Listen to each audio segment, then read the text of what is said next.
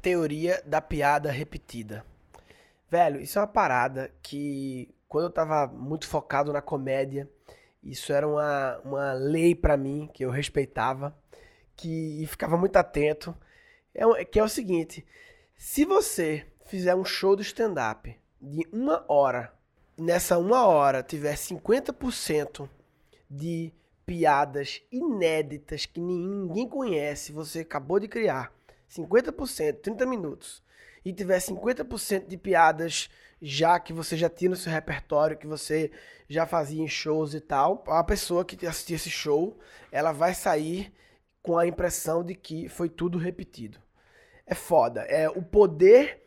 A pessoa vai dizer, não, se alguém perguntar, teve piada nova ou só as mesmas de sempre? Não, as mesmas de sempre a pessoa é capaz de afirmar que não teve piada nova, ou não lembrar das novas, ou então dizer, ah, ele fez só uma nova, uma outra nova, sabe? É incrível como a, a, aquilo que é repetido, aquilo que já é comum, como ele salta aos olhos e como ele domina a percepção da plateia.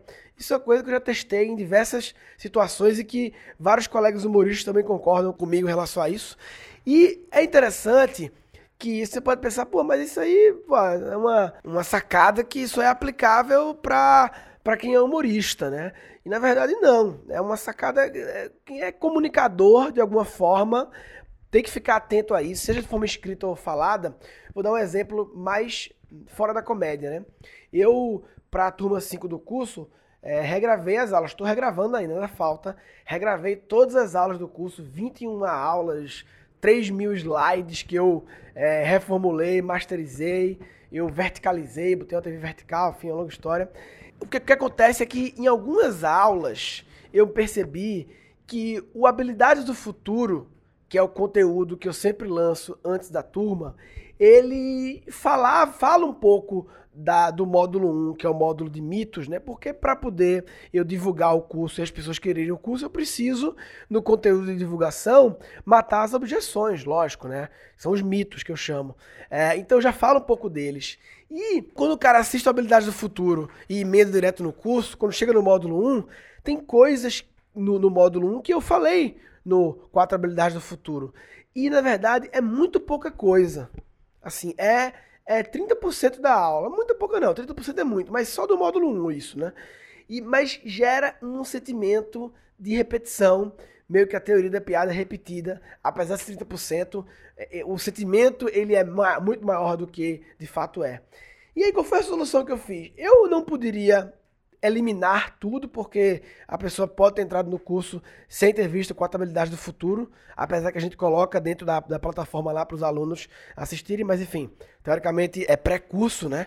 Eu tinha que colocar aquilo, mas não queria dar sensação. E aí eu fiz uma. A minha solução criativa para isso foi: eu selecionei é, no, no meio da aula nova, eu me refiro à habilidade do futuro e eu selecionei tipo dois minutos de vídeo do Habilidades do Futuro e coloquei dentro da aula nova. Ou seja, a estratégia para eliminar a sensação de percepção, de, de, de, percepção de repetição, foi evidenciar tanto os trechos repetidos, mas tanto evidenciado a ponto de cortar de mim e ir para o vídeo lá antigo, na moldurinha, que fica muito claro que são dois minutos numa aula de 40 minutos, né? Dois numa aula de 40, né? Ou seja, irrelevante. Então, essa foi a estratégia para acabar com a trauma, não, a síndrome, sei lá, da, da piada repetida.